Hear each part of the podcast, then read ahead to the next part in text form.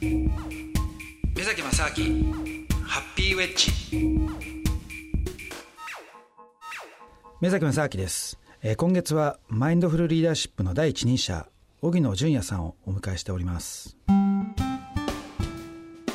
目崎正明ハッピーウェッジ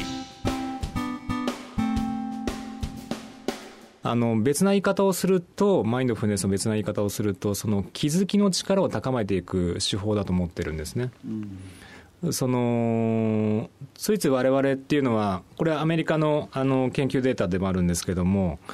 あのアメリカ人の47%は今ここにいないっていうふうに言われています。どういうことかというと、えー、過去のことにこうし過去の起こったこともう起こってしまったことを、えー、あれどうしてあんなことしちゃったんだろうっていうふうに心配ししていたりとか。あと未来に対する不安ですね。あんなことが起こったらどうしようとか、うん、もうそういったその過去のこととか未来のこととかばっかり考えて心配をしていて実は今ここに集中していないっていうふうに言われています。うん。でまさにあの今ここに集中する例えばえー、歯磨く瞬間にちゃんとじゃあ歯磨きに集中するとか、うん、えー、食事に一つ一つに集中するとかそれもあの実はマインドフルネスのワークとして、えー、ご紹介してたりするんですね、うん、マインドフル歯磨きとかマインドフルイーティングとか、ね、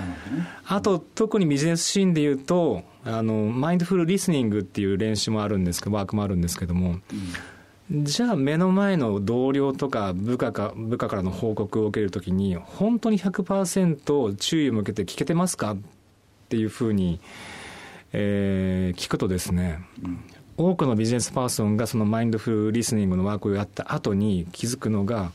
いや実はほとんど聞けてませんでしたとかですね。いや50%せいぜい50%しか聞けてませんでした。っていう気づきが起こったりするんですね。うん、なるほどね。まさにさっき目崎さんが言ってくれた通り、まあ、今のこの一瞬一瞬にちゃんと集中することが瞑想なんだっていうのはまさにマインドフルネスの説明なのかなと思います。うん、でもそうするとあれですよね。あのこれを実際に実践してる人とかで、はい、なんかものすごい人とかいるんじゃないですか。あの成功ものすごい人ってどういういや分からないんですけども例えば世界的にねすごい、はい。あのアスリートでなんか有名になった人とか、なんかいたりしないですかね？そうですねあのまあ、ビジネスシーンでこう流行る前には、実は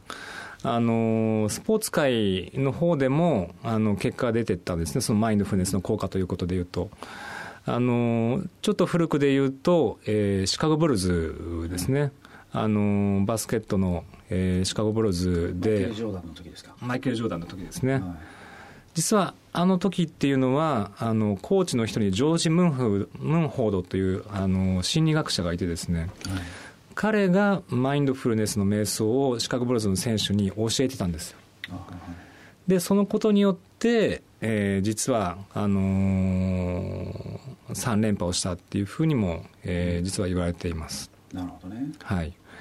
で、まあ、直近で言うと有名な選手で言うとあのテニスの今、世界ランキングナンバーワンのジョコビッチ選手ですね。はいはい、ジョコビッチ選手も、えー、マインドフルネス実践者として、えー、有名になっています。で去年、ジョコビッチ選手のその食事の本がですね日本でもベストセラーになったんですけども、はい、あれをよく読むと、実は、えー、3分の1がマインドフルネスのことを書いています。あそうなんですか？そうなんですよで彼は食事を変えてマインドフルネスに出会った結果えー、世界トップランクを今キープできているというふうに実は書いてるんですね。なるほどね。はい、でもそこまでその結果をね出されちゃうと、はい、もうなんかやってみたくなっちゃいますよね。うん、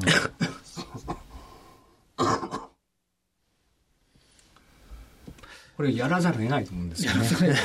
ちなみにでも荻野さんやってるんですよね。もちろんやってます。あでもそもそもあの荻野さんこれなんでこのこういうことをね、やろうと思ったんですか？そうですね。あの、これやっぱり自分自身の、えー、経験、体験から、あの、これこそ、あの、日本のビジネスリーダーに伝えなきゃと思った瞬間があったんですね。うん、それはどういう、どういう瞬間だったんですか？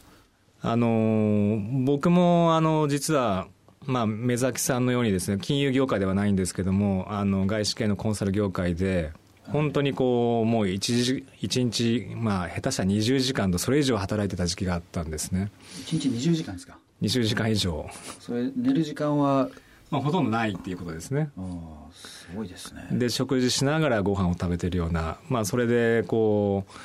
う、まあ、1年間とか1年半とかあのずっと仕事をしてた時期があったんですけども、えー、その時に、まあ、あのあるベンチャー企業スタートアップの企業で、えー、上場を目指して上場しましたと、まあ、そこのプロジェクトリーダーもやってたんですけども、はい、